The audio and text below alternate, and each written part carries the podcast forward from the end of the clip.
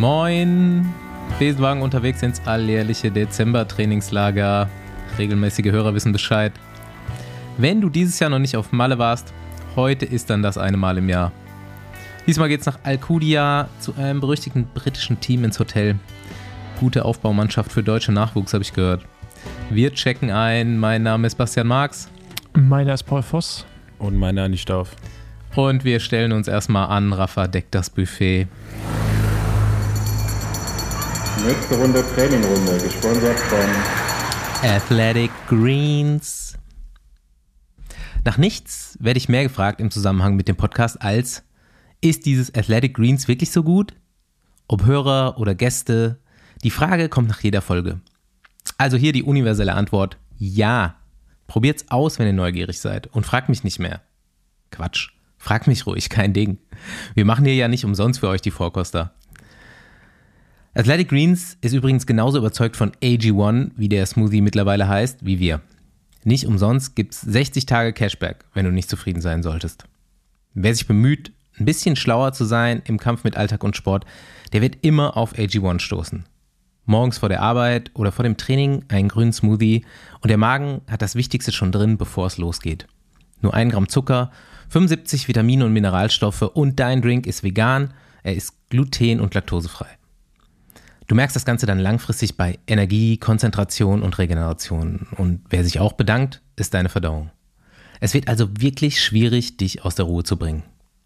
Athletic Greens treibt nicht nur die Besenwagen-Crew an und wenn du Lust bekommen hast, nicht nur bei uns im Bus den Smoothie zu trinken, geh einfach auf athleticgreens.com slash Besenwagen. Lass dir dein AG1 bequem monatlich nach Hause liefern. Das ist das Einfachste. Mit Besenwagen gibt's als Goodie im Winter eine Jahresration Vitamin D3 Öl on top. ag.com slash Besenwagen. For the win. Ich weiß nicht, ob wir letzte Woche hier das im Off besprochen hatten oder ob ich euch da gefragt habe im Off oder im Podcast über Matratzenempfehlungen und sowas. Und äh, ich weiß nicht, ich soll jetzt eigentlich gerade eine schöne Überleitung machen zu Festiv 500, aber ich wollte euch einfach gerade von meinen Rückenproblemen quasi erzählen. Ihr wisst es ja schon so halb, aber ich stehe halt jeden Morgen auf wie ein alter Mann. Ich bin natürlich mittlerweile auf 35, von daher im gewissen Alter, aber ich kann nicht mal mit, mein, mit, mein, mit meinen Fingern doch den Boden berühren.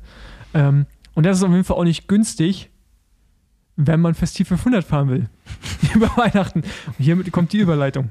Richtig, richtig witzig wird diese Überleitung, wenn wir in ein paar Wochen dann Matratzenwerbung machen. Aber Ja, und, da, und, und, das ist, und das ist quasi, deswegen mache ich das gerade. Ich will die dazu motivieren, dass die das wirklich machen, damit ich einen Rabattcode bekomme, damit ich mir diese Matratze bestellen kann. Vielleicht sind die Rückenschmerzen, die du jetzt hast, noch die Retourkutsche von diesen völlig überzogenen Festival Funnet, die, die du Im letzten Jahr gemacht letztes Jahr habe. gemacht hast. ja, erzähl noch mal, was hast du da gemacht? Ich glaube, habe ich es in drei Tagen gemacht oder sowas. Aber ähm, ja, gut, das mache ich dieses Jahr nicht. Da Kommt brauch- davon. das, das mache ich, werde ich dieses Jahr nicht machen. Da braucht ihr euch keine Sorgen machen, weil äh, ich glaube, an die Festival fahren wir nämlich nicht teil, weil ich jetzt einen Trainer habe und der schreibt mir wenig Training auf, was ich sehr gut finde. Und vor allem ganz viel Rollentraining. Ich fange an, meine Rolle zu mögen. Also mich darauf zu freuen, weil hier drinnen wenigstens Licht ist und draußen nicht. Weil draußen nur Nebel oder dunkel. Ne? Weil Berlin ist halt nicht so schön im Winter. Aber für alle anderen, die vielleicht äh, Sonnenschein haben und Bock, ähm, Rad zu fahren, kann ich mir für die Festivverfang mit empfehlen. Ja, Rheinland ist großartig. Also die Straße hier vorm Haus ist, glaube ich, seit zwei Monaten nicht mehr abgetrocknet. So Äh, ungefähr ist auch hier. Ja, äh, zumindest, zumindest kein Schnee. Seit zwei Wochen habe ich ähm, 40% Regenwahrscheinlichkeit bei der Wettervorhersage. Seit zwei Wochen. Jeder Okay. Tag 40%. Mal also hier sind auch gern, gern 80, 90 so. Ja. Also es halt, Ähm, ja. ja. ich habe es eigentlich tatsächlich mal wieder vor. Letztes Jahr habe ich es nicht gemacht, Fest 500, sonst habe ich es immer gemacht. Aber äh, diese Woche kam in der äh, Gruppe meiner äh, Lieblinge das Thema auf, dass wir dieses Jahr noch keine einzige Fahrt so in unserer Freundesgruppe zusammen gemacht haben. Und da, glaube ich, alle zwischen den Jahren irgendwie da sind, habe ich gesagt, komm, lass 500 zusammen machen. Mal gucken. Zumindest eine lange Fahrt davon. ist das hier oder Aschaffenburg? Nee, hier, Kölner Jungs. Kölner Jungs. Könnte ich ja mitfahren. Ja, ich sag Bescheid. Windschatten Andi, immer aber- besser. Aber Andi, ich glaube, Knielinge reichen da nicht. Also Könnte Also sein, also es geht langsam wieder Richtung 10 Grad hier gerade. Ah, okay, gut, dann Heute dann neun. ist- dann ist es Andis Temperatur. Aber sonst würde ich sagen, ich weiß gar nicht, hast du überhaupt Wintersachen, Andi? Klar. Hast du die rose, rote Hose bestellt? Ich fahre ich fahr im Winter mehr als im Sommer. Ja, ja, okay. Wenn du Winter Sommer fährst, ist es ja schon mehr als im Sommer. Das, also, Ganze Winter, Nee, zweimal. ganze Winter Ich kann ja auch Empfehlungen geben für Winterklamotten. Ja, die, ähm, die können wir irgendwann auch nochmal hier austauschen, aber vielleicht nicht, vielleicht nicht heute. Ähm, Aber wusstet ihr, dass Festive 500 eigentlich nur eine, also das war eigentlich gar nicht so geplant. Der Typ, der das erfunden hat, der wollte eigentlich Festive 1000 machen. Ja, ich weiß. aber ja gut, das macht halt dann keiner, ne? Ja. Es gab ja, ich weiß nicht, ob es das immer noch gibt, aber es gab so richtige Wettkämpfe auch darum, wer das Ding gewinnt, ne? Hm. Das ist so, Ja, ja, die doch. Ultra, Ultra Cyclists der World haben dann immer auch Ey, so nach, Frag schon. Und Nach- das Gute ist ja, wenn du, wenn du in der, wenn du da lebst, wo, wo Ja. Kilometer zählen und nicht Meilen.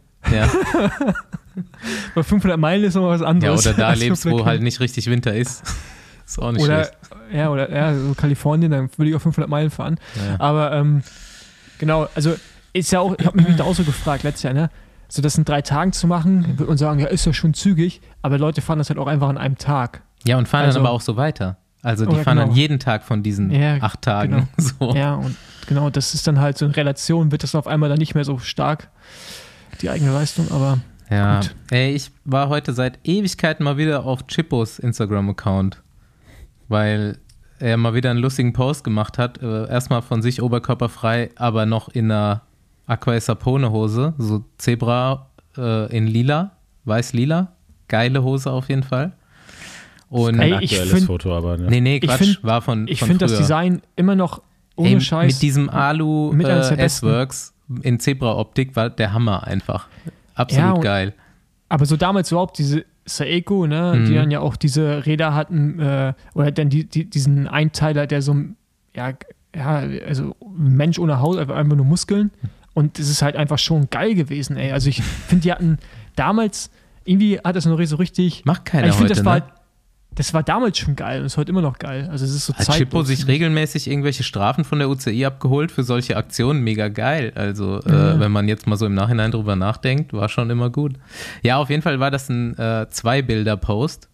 Und als ich dann erst beim zweiten Mal über diesen Post stolpern, weil die kriegt man ja immer öfter angezeigt, wenn man das zweite Bild nicht angeguckt hat, äh, nach rechts geswiped habe, ähm, ist dann Chippo hier in seinem Home Gym mit so einem Tanktop und absolute, absolute Markus Rühl Maschine mit zwei Hanteln und so einer in so einem Beanie auf und so einem Bart. Sieht aus wie, weiß ich nicht, Jason Statham in der Transporter 11 oder so. Musste ich Aber- lachen. Und äh, Aber es sind nur 14 Kilo Hanteln.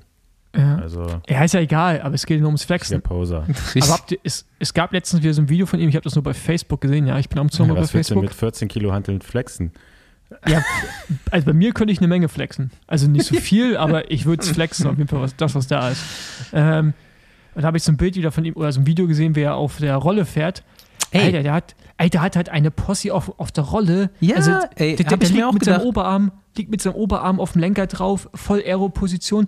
Ey, der, also der hat wahrscheinlich nie ein Bike-Fitting gemacht. Der ist einfach der perfekte ja, Mensch ey, der sitzt für ein einfach, Rad. sitzt einfach perfekt auf dem Rad, dachte ich mir auch. Wie, So, wie der tritt, wie- so die Pedalstellung. Sprunggelenke, mega, Ja, tipptopp. wunderschön einfach. Ey. Aber- wunder Da, der das nicht mal Beste. erzählt?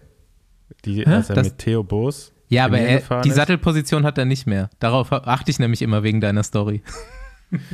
Und äh, er dann, er, er sagt, da hat so Theo drüber nachgedacht, weil er ist dann ja von der Bahn auf die Straße gewechselt und wie er sich, äh, wie er seine Position äh, fahren muss und dann ist, die sind halt zu zweit nebeneinander Rad gefahren und dann ist Chipo einfach auf die andere Straßenseite gefahren, als es frei war und er meinte einfach, guck mich an, du musst so auf dem Rad sitzen wie ich.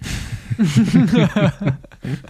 dann war das Gespräch beendet. Er hat aber recht. Ich finde, da hat Chipo auf jeden Fall recht. Ähm, ja, dann habe ich so ein also, bisschen. also, Entschuldigung, aber den kannst du, lässt so einen Aerotest machen auf der Bahn. Der ist wahrscheinlich in seiner Straßenposse schneller als einige auf ihrer Zeitfahrposition, er wieder auf dem Rad da drauf liegt. der ist halt Der- der 1,20 sieht so Meter geil aus, breit, ne? Ja, das, ja, okay.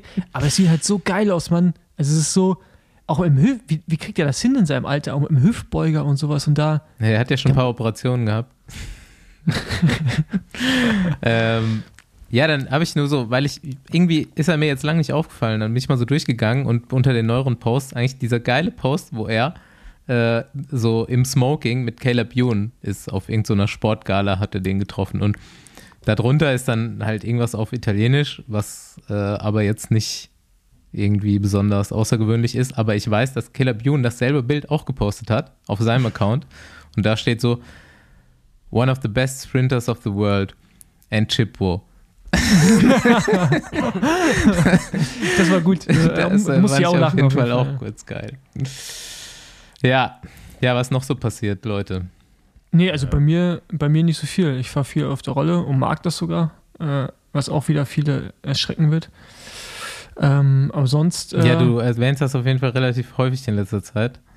Ja, das ist halt so geil, weil das ist nur eine Stunde. Du machst halt deine V2 Max Intervalle da und das nimmt halt so viel, nimmt halt nicht so viel Zeit ein. Du ziehst halt einfach nur eine, eine Hose an, dann gehst du rauf, musst du nicht drei, überlegen, welche Lage ziehe ich an, ist es zu warm, zu kalt, dann kommt man nass nach Hause, also nicht vom Schweiß, sondern vom Regen und so und das ist doch geil. Ich bin jetzt schon übrigens VO2 Max und so mache ich ja jetzt nur beim Laufen und das auch, naja gut, in letzter Zeit noch nicht Ja, musst du wirklich, aufpassen, äh, ne? da kannst du richtig was zerhacken. Äh, ich bin jetzt schon eigentlich so relativ okay. Also ich habe so gemerkt, okay, läuft ganz gut heute. Und dann habe ich mal versucht, als es nach drei Kilometern immer noch ganz gut lief, noch ein bisschen schneller zu werden. Dann bin ich jetzt die fünf schon mal in 22 glatt gelaufen. Eigentlich nur den letzten Kilometer schneller gelaufen. Könnte im Frühjahr vielleicht doch funktionieren. Mal gucken. Ja, natürlich, Mann. Also, hatten wir letztes Mal, habe ich das schon gesagt. Das ist halt, natürlich läufst du unter 20 und so. Das ist halt gar kein Ding, ey. Also. Tja, okay. Ich, ich werde es auf jeden Fall, wenn es klappen sollte, werde ich es zelebrieren hier. Ey, Basti, ist nicht so, wenn ich in Köln bin, was eventuell irgendwann auch mal ist wieder, dann laufen wir einfach eine Runde. Dann machen wir da einfach direkt den, den unter 20er. Das, ey, also das machen wir easy. Du dann das Pacing? Ich habe heute heute, guter Pacer. heute noch mit jemandem geredet über Paul Voss Einschätzungen von Laufgeschwindigkeit im Podcast.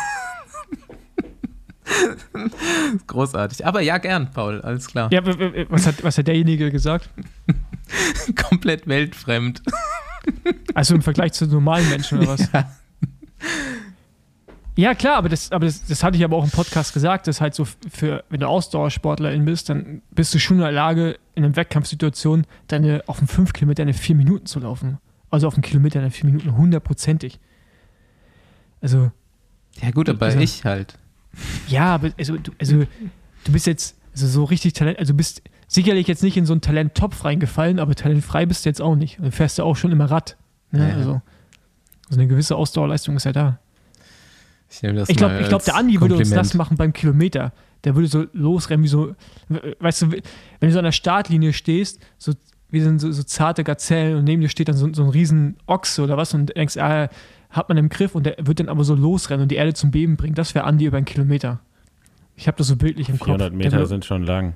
Bist du mal einen 400 Meter Sprint gelaufen? 400 auf der Meter Bahn? ist richtig hässlich. Nee, in Kilometer habe ich gesagt. Also ich glaube, dass du über einen Hm. Kilometer würdest du schneller laufen als, als ich auch. Um, Da habe ich zu Schulzeiten auf jeden Fall meine Wette gegen meinen Sportlehrer gewonnen. Ja. Ich glaube, da würdest du einen richtig lang machen. Ich glaube zwar, dass du danach ein Zelt brauchst, so ein Beatmungszelt, aber ich glaube, da würdest du. Nee, ich kann tatsächlich gar nicht mehr so schnell laufen, weil ich so koordinativ. Ja, das, das mehr ist auf jeden Fall das, das was, man, wirklich, was ne? man üben muss. Und das müsste du ja auch. Basti jetzt auch. Äh, gerade, äh, du musst ja eher über die Frequenz schnell laufen. Ja, genau. Es ist ein ganz Also- komisches Gefühl im Vergleich zum Radtraining. Wenn ich also so gefühlt jetzt VO2 Max laufe mit der Belastung, die ich VO2 Max auf dem Rad trainieren würde, so in 40, 20 oder irgendwas, ist es ein total weirdes Gefühl, dass du halt nicht über einen härteren Gang gehst, sondern über schnellere Koordination. Hm. Und das Ja, ist dann irgendwie d- gar nicht so. Es geht halt viel mehr über die Lunge als über, über die Muskulatur als auf dem Rad. Naja, ne, das ist beides. Ne? Also, ich, wenn du halt nicht in der Lage bist, einen langen Stride zu haben und dann irgendwie auch noch eine hohe Frequenz, dann läufst du halt nicht schneller. Aber es ist klar, Lunge. Aber ich finde, beim Intervalllaufen ist meine, mein limitierender Faktor nicht meine Lunge oder mein Leistungsvermögen, ist, dass ich nicht schneller laufen kann. Also, es ist meine Genau, so Muskulatur, kenne ich das auch. dass Mhm. die nicht hinterherkommt. Also Ab aus den Zeiten, wo Punkt. ich noch Form Ja. hatte. Also als ich dann irgendwie mal Intervalle gelaufen bin, ähm, für irgendw äh, ja, keine Ahnung, für irgendwelche Wettkämpfe, die ich, wovon ich jetzt auch nur zwei gemacht habe, aber das war schon immer so, dass halt so ein Kilometer schnell laufen nicht das Problem war. Bist, bist natürlich auch fertig, das ist auch Laktat, aber das war nicht das Maximale wie auf dem Rad, sondern das war einfach so, du kannst halt irgendwann, hast das Gefühl, dein Oberkörper läuft von dir weg, weißt du, und deine Beine kommen nicht hinterher. So ist es dann irgendwann. Und ähm, das ist halt auch so der Riesenunterschied, ja. Okay, lass über Radsport reden. Genau. äh, es, gab ein, es gab einen geilen Wechsel. Ja, wer hat's Äh, kommen sehen? Ja, also ich nicht. Vielleicht auch gab- nicht. Ihr, hattet ihr Insider-Infos, aber Nee. Dylan Kronewegen, der nach, oder der jetzt nach Australien gewechselt hat zu äh, Bike Exchange, dem australischen Team, wo Caleb Ewan aus seiner Karriere äh, begonnen hat. Ähm, Michael Matthews fährt da, hat er hingewechselt, gleichzeitig aber auch Peter Wening als sportlicher Leiter. Also man hat sich da so ein äh, niederländisches Duo reingeholt und ich glaube auch einen Dreijahresvertrag. Äh, Finde ich interessanten Move und eigentlich natürlich mit dem, wie sich das Team gerade orientiert mit Roglic und auch so Sepp Kass und all den Leuten, die man hat und er hat dann eben Es gibt, halt Aert. auch, es gibt halt auch ein paar junge, gute Sprinter da, ne? Ja, Den, Genau. ähm, oh, jetzt habe ich die Namen ja, leider gar nicht Mir fallen sie auch nicht ein, aber er gibt Olaf Koy und Ja, David genau. Decker. Decker, genau, den Genau. Sohn von Decker. ist es halt ein, ist es halt ein sehr guter, also ich finde ein, ein guter Move, weil er halt sich sehr gut ergänzen kann mit so mit Michael Matthews, weil die sind halt nicht die gleichen Fahrertypen. Und ein, er hat da wahrscheinlich auch einen sehr guten Sprintzug, weil wenn man es hinkriegt, da die Fahrer, die man hat, so ein Luke Dorbridge, Sam Bewley und so, irgendwie äh, in die, ja, aber das sind alles Maschinen. Ne? Also wenn du die richtig eingestellt bekommst, dann können die schon marschieren und so einen Sprint richtig gut vorbereiten. Das sehe ich jetzt nicht so, aber Findest du nicht? nee, ich glaube, das haben die einfach nicht mehr drauf. Okay. Also ich denke da eher noch an, ich fährt noch Luca Meskic da. Luka Metzges und da, die haben noch diesen einen krassen Australier. Ähm, wie heißt der? Äh, auch so ein bisschen klein. Ja, mir fällt der ja, Name ist jetzt gerade schwierig. Aber ja, also ich, ich finde es ein interessantes Projekt, würde ich es jetzt mal nennen. Und bin mal gespannt, was dabei rauskommt. Kann interessant werden, weil Dylan Kronewegen ist einer der besten Sprinter. So, wenn das Team es jetzt hinbekommt, da ein gutes Leadout auf die Beine zu stellen, ähm, ist auf jeden Fall gut für den Sport, weil das noch ein bisschen so Tiefe reinbringt, ne? Also noch ein weiteres Team, was in der Lage ist, um wirklich auch Siege mitzufahren und nicht nur Platzierungen. Ja, also füllt da in dem Team auf jeden Fall eine gute Lücke und ähm, bei Jumbo Visma war halt einfach kein Platz mehr. Ne? Also, Nee, auch mit Wout Ich jetzt glaube, er hat halt den Tour und Anspruch, so. äh, bei der Tour de France zu fahren. Also ich glaube, jeder Sprinter hat diesen Anspruch. Ähm, ja, und die, die jungen Fahrer haben eben noch Zeit, äh, die sie da jetzt haben. Und sind auch noch gar nicht so weit, um jetzt äh, zu sagen, okay, ich kann bei der Tour de France eine Etappe im Sprint gewinnen. Mhm. Ähm, Grünewegen kann das natürlich. Und äh, da war der Wechsel, hat eigentlich nur Sinn gemacht. Ja, Ja. Das war jetzt gar nicht so eine große Überraschung. Äh, vielleicht jetzt noch so spät, ja, aber äh, dass er wechselt, ähm, denke ich mal, war absehbar. Aber Er hat ja noch einen Vertrag gehabt, ne? War wahrscheinlich, ging auch darum, dann irgendwie da gut rauszukommen, ohne Ablösesumme und all solche Dinge. All solche Ja, Dinge. ja, ich meine, vielleicht wurde das jetzt auch äh, nochmal äh, deutlich kommuniziert, ne, dass halt nächstes Jahr bei der Tour de France nicht mehr mit ihm geplant wird und vielleicht wurde dann wurde er dann erst aktiv, äh, um so einen Wechsel einzuleiten. Aber ähm, ich denke mal, am Ende haben sie sich im Guten getrennt, so was man zumindest in der Öffentlichkeit lesen konnte, was auch die Manager, sportlichen Leiter privat nochmal so über Social Media da äh, zugeschrieben haben, war eigentlich alles sehr positiv und so kann ich mir das auch vorstellen, ne? dass man da einfach gesagt hat, ja okay, was soll man ihm jetzt hier, ihn jetzt hier halten? Ähm, wir wissen ja ganz klar, dass er da andere Ziele verfolgt, die nicht mit dem Team vereinbar sind. Wenn man jetzt mit Wout van Aert noch jemanden hat, der Anspruch so aufs grüne Trikot stellt, dann ist äh, klar, dass da bei den Sprintankünften äh, eben Wout van Aert unterstützt wird. Und äh, da eigentlich auch schon dann kein Platz mehr ist für einen reinen Sprinter mit Sprintzug, ne, wenn man Mhm. gleichzeitig noch die Gesamtwertung gewinnen will. Ja. Es wird ja eh interessant, ne? Bei Jumbo Visma mit äh, Gesamtwertung plus grünem Mhm. Trikot. Wout kann natürlich sehr viel übernehmen, aber man muss natürlich auch dann so ein bisschen die Strategie ändern und ja, äh, wird interessant, wie sie das äh, unter einen Hut bringen. Ich finde, es ist halt auch das mit Grunewegen vielleicht psychologisch irgendwie ganz gute Nummer. So, das ist auf jeden Fall für mich jetzt, wenn ich das so sehe, ist das so ein bisschen Neuanfang nach diesem oder halt einfach mal so neuer Step äh, nach diesem blöden Vorfall mit äh, Fabio Jakobsen. Vielleicht findet er da auch irgendwie jetzt nochmal ein neues Umfeld und kann sich da irgendwie nochmal anders sortieren. Ja, auf jeden Fall äh, ein, guter, ein guter Move. Für beide, für beide Seiten, ne? Ja. So Bike Exchange war jetzt dieses Jahr nicht so geil, oder? Nee, also die haben, ich finde, die haben eh extrem abgebaut. Ähm, so ein bisschen wie eigentlich so DSM, aber wo DSM natürlich noch eine krasse Vuelta gefahren ist. Ähm, ja, also ich, ich glaube, man hatte halt keinen Siegfahrer mehr. Man hat so Matthews, der immer irgendwie da ist, aber so, so also jemand, der raussticht und man weiß, der, der delivert. Finde ich, haben sie halt nicht und haben, könnten sie jetzt mit Krone wegen wieder haben, der vielleicht auch so ein bisschen Selbstver Selbstbewusstsein zurück in das Team bringt, auch bei den Rennen. Ja, ja wer ist noch zu haben? Pozzo Vivo und Padun sind noch so die größten Namen. Ich, ja, aber ich dachte, Padun geht zu Bora. ähm, Wobei, ey, übrigens, ne, ey, Twitter, nee, warte mal ganz kurz.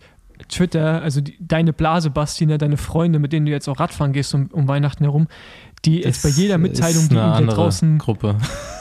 Bei jeder Mitteilung, die da draußen jetzt irgendwie rumschwirrt, verlinken die mich immer direkt. Äh, dass du es raffst. Ja, ja, dass, dass ich es raffe und vor allen Dingen geht auch erstmal jeder jetzt erstmal zu Bora. zu Bota. Ja, zu Bota, genau. Entschuldigung, nicht zu Bora, sondern zu Bota. Ja, ja keine Ahnung. So bei Bahrain, weiß ich nicht, da sind, glaube ich, auch einige Leute einfach schon verlängert oder hat man, ohne, ohne dass sie es öffentlich gemacht haben, oder weiß man bei Padun, dass der da weggeht? Gab es da irgendeine Meldung? Nee, ich habe keine hab Ahnung. von gehört, aber habe ich auch keinen Draht zu. Ja, Pozzo Vivo, hm. Also im Notfall, äh, Drone Hopper hat jetzt wirklich doch gemeldet, glaube ich, ne? Also Andro, Androni, Androni 2. Ja.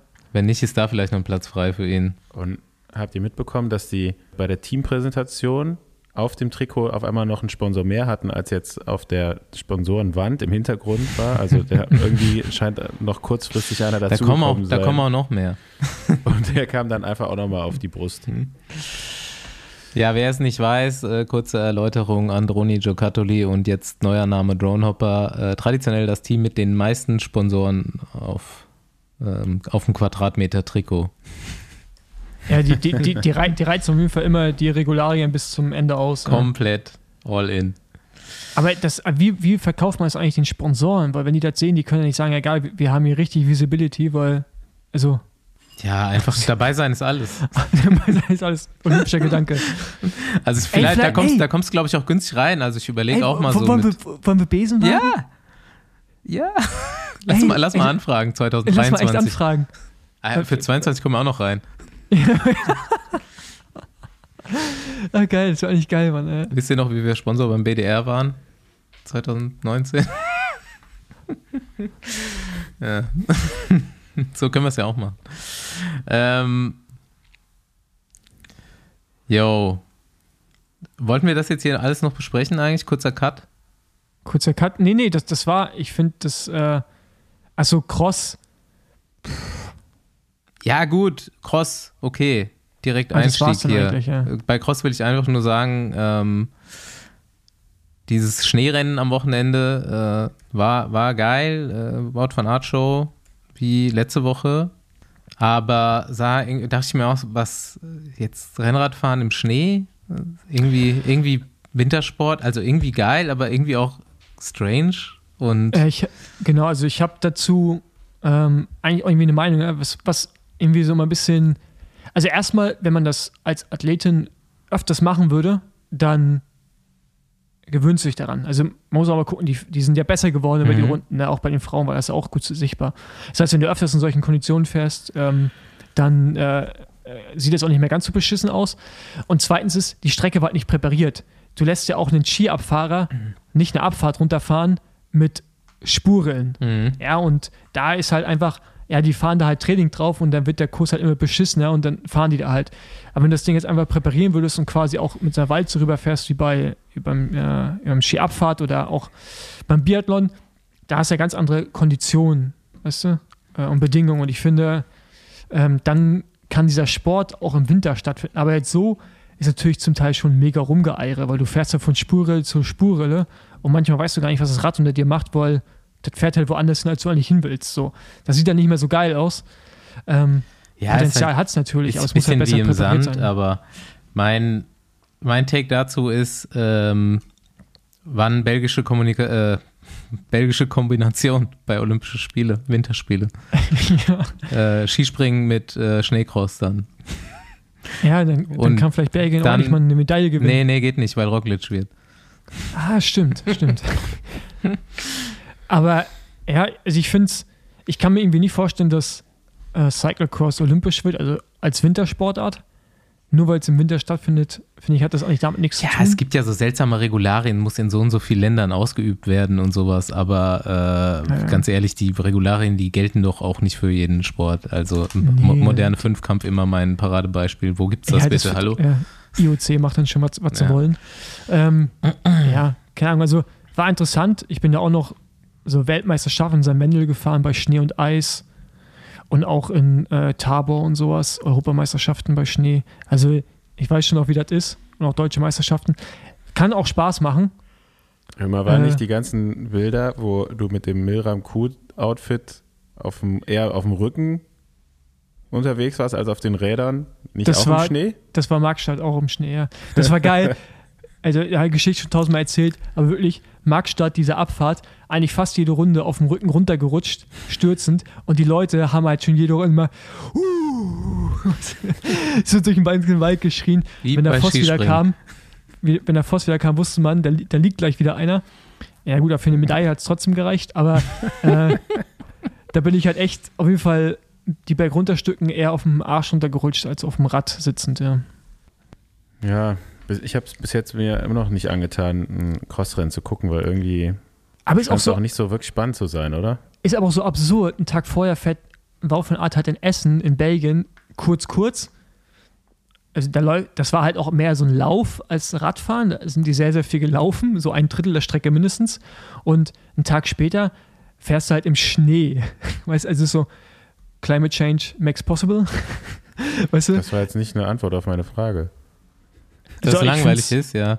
Also bester Moment von dem Rennen war, weil nach Der Start. Nach der, nee, nee, nee, nach der ersten oder zweit, zweiten Runde, glaube ich, so, äh, da war Wout van Aert noch, äh, da waren sie noch zu dritt in der Spitze.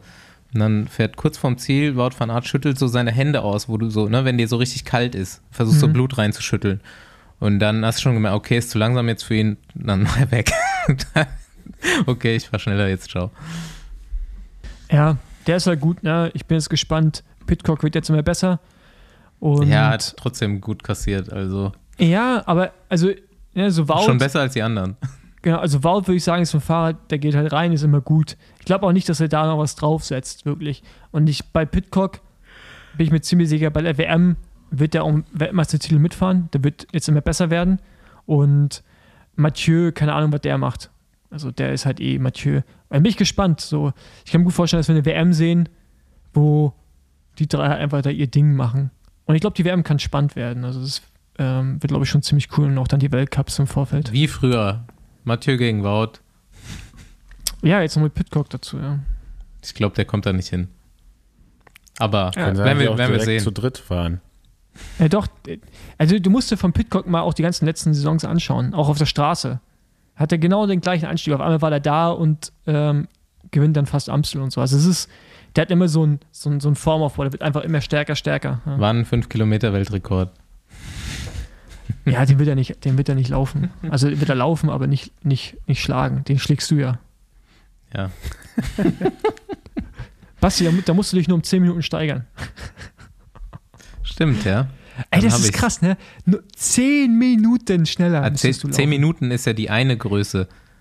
47 Prozent ist die andere Größe. Oder 45 Prozent. Das sind, sind vielleicht nicht ganz 10 Minuten, aber so in die Richtung. Das ist halt krass. Tja, Ich würde mich jetzt gerne wieder mit einem Radfahrer unterhalten. Kannst du machen. ja, lass Nichts machen. gegen die Läufer, aber Dann Laufen äh, finde ich, find ich übrigens genauso spannend wie Ra Cyclocross. Cy- Cyclocross, okay. Ja gut, dann können wir jetzt einfach in den Flieger nach Malle steigen. Ich brauche immer ein bisschen Sonne. Abfahrt. Nächste Runde Trainingrunde, gesponsert von Wer regelmäßig Besenwagen fährt, kennt auf jeden Fall schon Clark. Wer neu eingestiegen ist, Clark hilft dir bei Dingen, die man am liebsten immer weiter vor sich herschiebt. Und da meine ich nicht nur die nächste Führung beim Group Ride oder das Wechseln der Kette am Stadtrat. Ja, komm, die hält noch ein Jahr aus. Nein, bei mir und ich glaube auch bei einigen anderen gehören in die Kategorie auch Versicherungsverträge. Man denkt, einmal abgeschlossen, das ist gut so. Und zwar für immer. Nein. Einen Trainingsplan verfolgst du auch nicht für immer mit denselben Werten und deine Sitzposition entwickelt sich auch im Laufe deines Lebens weiter. Genauso kannst du auch deine Versicherung auf deine Lebenssituation anpassen, wenn die sich weiterentwickelt. Oder es gibt mittlerweile günstigere Produkte, die dich absichern. Und das übernimmt dann Clark für dich. Macht quasi Versicherungsfitting. Und das Ganze kostenlos und digital.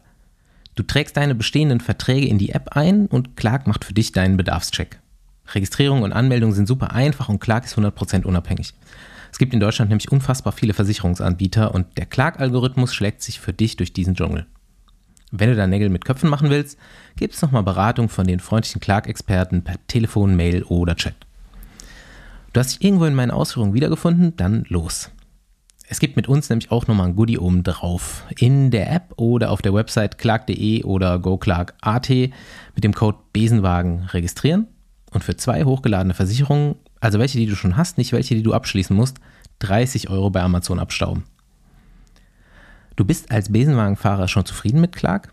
Empfiehl die App noch einem deiner Freunde weiter und ihr haltet beide nochmal 50 Euro von Clark bei Abschluss einer Versicherung. Klingt gut? Dann check unsere Shownotes und du kannst schauen, ob Clark hilfreich für dich ist.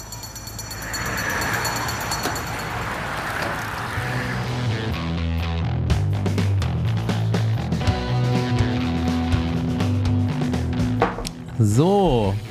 Ja, Besenwagen tatsächlich nach Malle gefahren und ein bisschen früher als ich dachte. Denn äh, im Januar hatte ich eigentlich selber vor, nach Alcudia zu fahren. Und äh, wir begrüßen im Besenwagen, Tür geht auf, Kim Haiduk in Alcudia, oder? Ja, richtig. Servus. Hi Kim. Hallo. Ja, äh, Besenwagen exklusiv natürlich, direkt heiß am Mann, unser Mann bei Ineos, unser neuer Mann bei Ineos.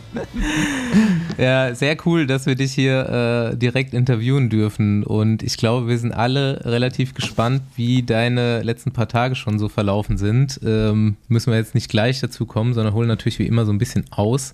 Aber wer es noch nicht mitbekommen hat, Kim Heiduk, zwei Jahresvertrag bei Ineos, unterschrieben, neue Star am Sprinterhimmel. Schauen wir mal, was da so alles kommt.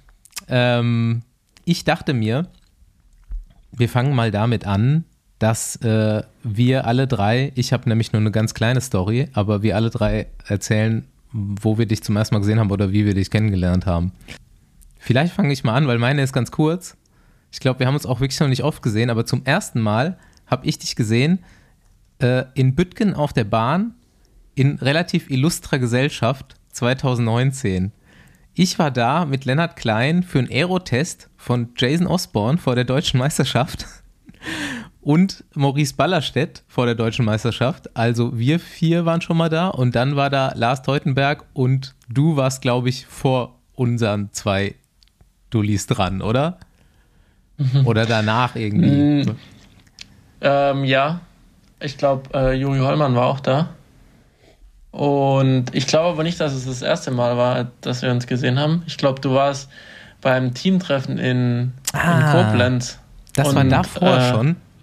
Ja, Ah, ich glaube, das war das erste Mal, also meines Wissens. Und ja, genau. Ähm, ansonsten dann nochmal beim, beim Test auf der Bahn in Büttgen.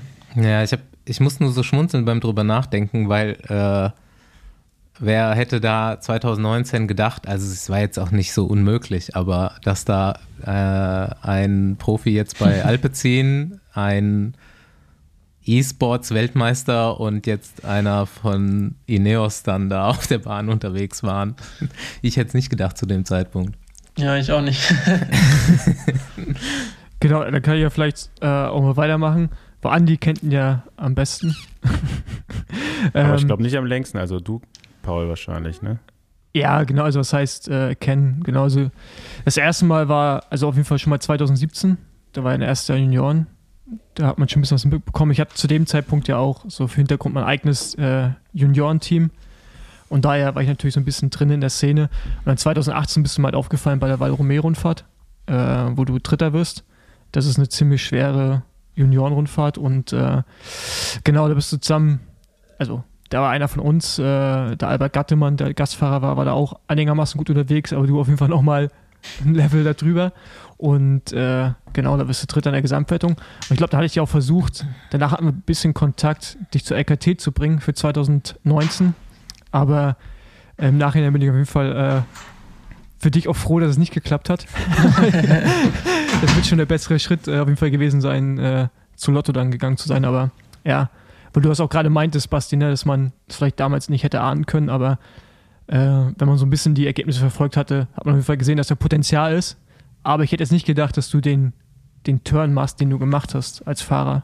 Also, dass du von da bei bergiger Rundfahrt hin zu jetzt Sprinter, Klassikerfahrer, aber da kommen wir vielleicht auch gleich noch zu, was du jetzt eigentlich bist, ähm, dich irgendwie hinentwickelst, fand ich dann auch interessant und ja, genau, von daher, seit 2017 habe ich die auf dem Schirm und genau, bin jetzt nicht ganz so verwundert, dass du in der World Tour landest. Ein bisschen, dass du bei, dass du bei Ineos direkt äh, aufschlägst, aber umso schöner auf jeden Fall. Ja.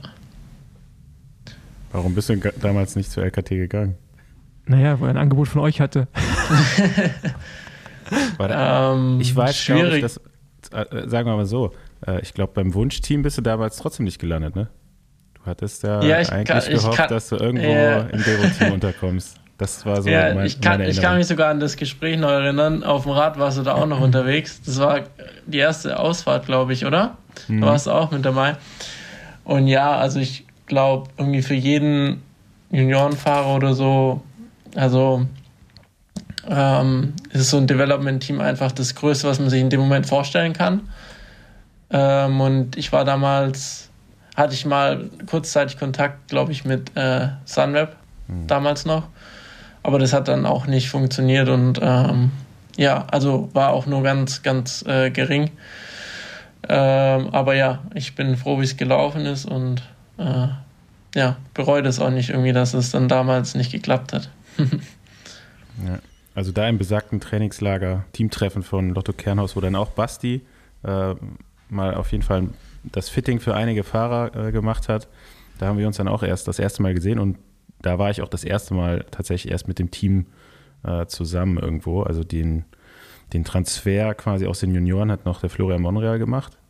Und äh, da ist aber auf jeden Fall bei dieser Trainingsfahrt auch schon aufgefallen, äh, dass du zumindest Fahrrad fahren kannst. Ja? Wie schnell war mir da noch nicht klar, aber man hat schon gesehen, äh, wie du gefahren bist, dass da auf jeden Fall ein Potenzial ist. Und äh, ich glaube, nur einmal musste man dir noch sagen, dass man, wenn der Wind von links kommt, nicht ganz rechts fährt. in, der, in, der, in der Trainingsgruppe zumindest. Im Rennen war, machst du es ja heute äh, besonders gut, wenn windig, wenn es windig ist. Aber da war, weiß ich noch so, okay, da, das müssen die, muss ja noch äh, mal darauf hingewiesen werden. Ja. Aber dann ging es ja eigentlich auch schnell, so wie du dich dann vor allem ja. äh, entwickelt Fein, hast und dann ja äh, doch auch äh, ja, vor allem in den letzten anderthalb Jahren würde ich sagen, körperlich auch noch mal deutlich verändert hast. Also beim ersten Treffen war es noch ziemlich, ziemlich schmächtig, sag, mal, sag ich mal so. Und äh, die Beinmuskulatur, die hat sich auf jeden Fall gut, gut verändert in den letzten drei Jahren, würde ich sagen. Ja, das Interessante ist ja auch, dass bei deinem ersten Trainingslager mit dem Team du mir noch geschrieben hattest, du hast mir so ein paar Fahrer genannt und das hatten wir auch hin und her mal getextet mit so Kim, weil ich dir damals, glaube ich, auch gesagt, dass wir auch bei LKT an ihm interessiert waren und da wolltest du für mich noch mal eine Einschätzung haben und äh, ja gut, kann ich natürlich jetzt sagen, dass ich damals schon wusste, dass er, dass er gut ist.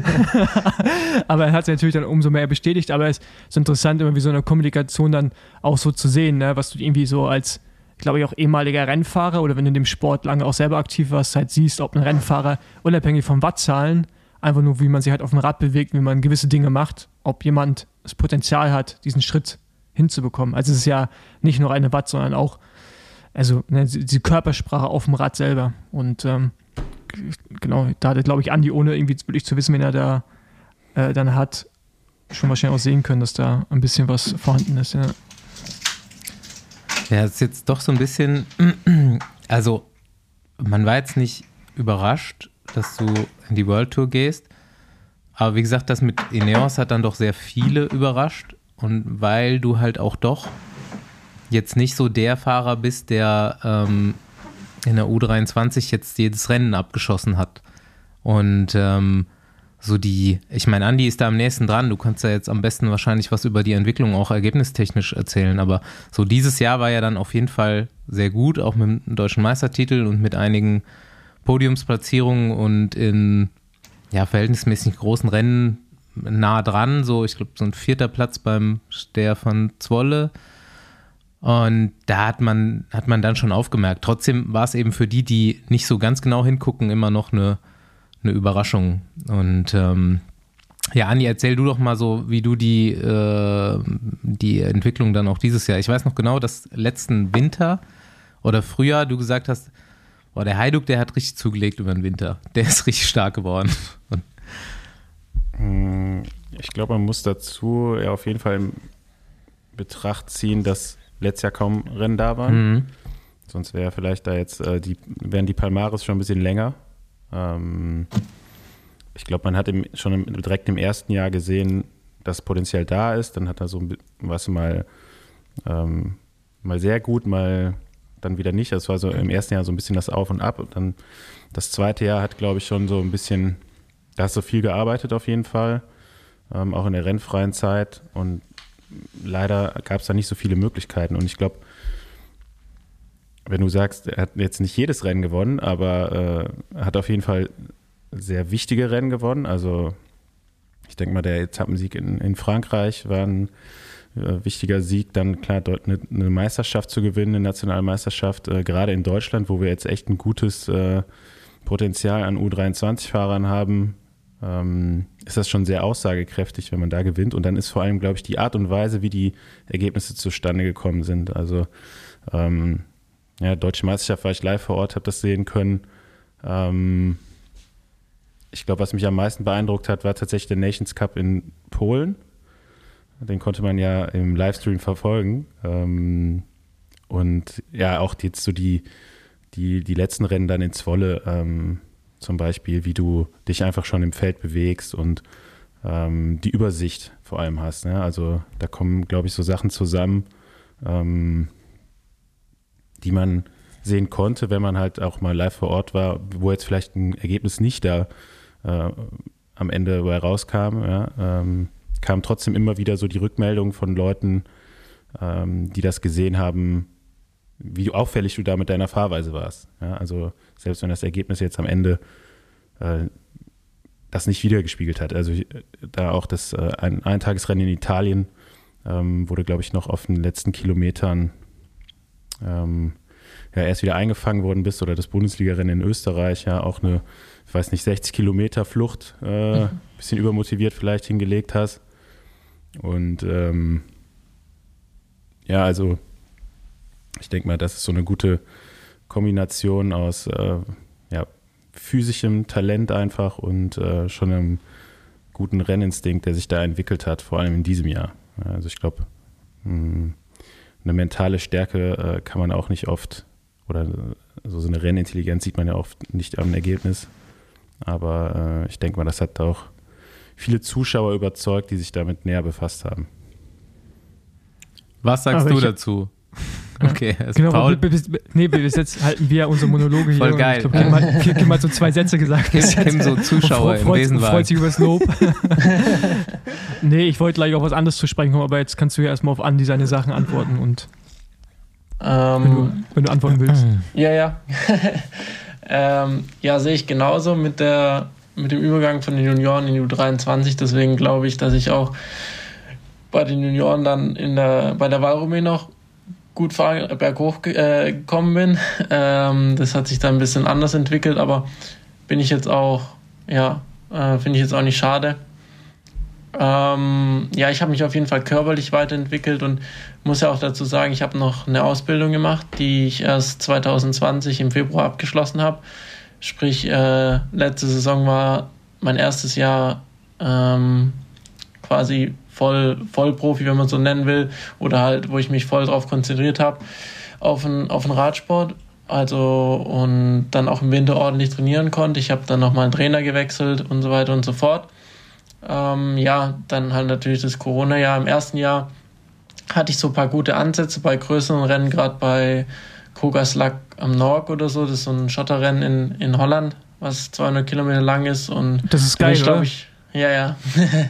ich bin zum geil. Auto mitgefahren, aber ich. Naja, mega geiles Rennen. Äh, leider konnte ich es äh, dieses Jahr und letztes Jahr auch nicht fahren, wegen, wegen Corona, aber wäre ich auf jeden Fall nochmal gerne am Start gewesen. Nee, und dann hatte ich halt so ein, zwei Rennen, wo es dann echt gut gelaufen ist, aber da war einfach ja, die Beständigkeit auf jeden Fall nicht da. Aber ich denke, das ist auch ganz normal, sich dann da erstmal rein zu entwickeln in das Ganze. Und ähm, ja, dann im zweiten Jahr ging es eigentlich relativ gut los auf Rodders so und dann kam Corona und das hat sich dann alles so ein bisschen gezogen und im zweiten Jahr sind wir dann ja wirklich nicht wirklich meine Rennen gefahren, beziehungsweise die, die wir dann einfach noch bekommen haben als Team, wo, worüber man ja dann auch froh sein muss. Und da war dann aber auch irgendwie einfach nicht so äh, ja, Beständigkeit drin. Ähm, und dann habe ich mich entschieden, äh, den Trainer zu wechseln einfach nochmal neue Reize zu setzen, äh, was das angeht. Auch gerade was, was so das neuere Training oder modernere Training angeht.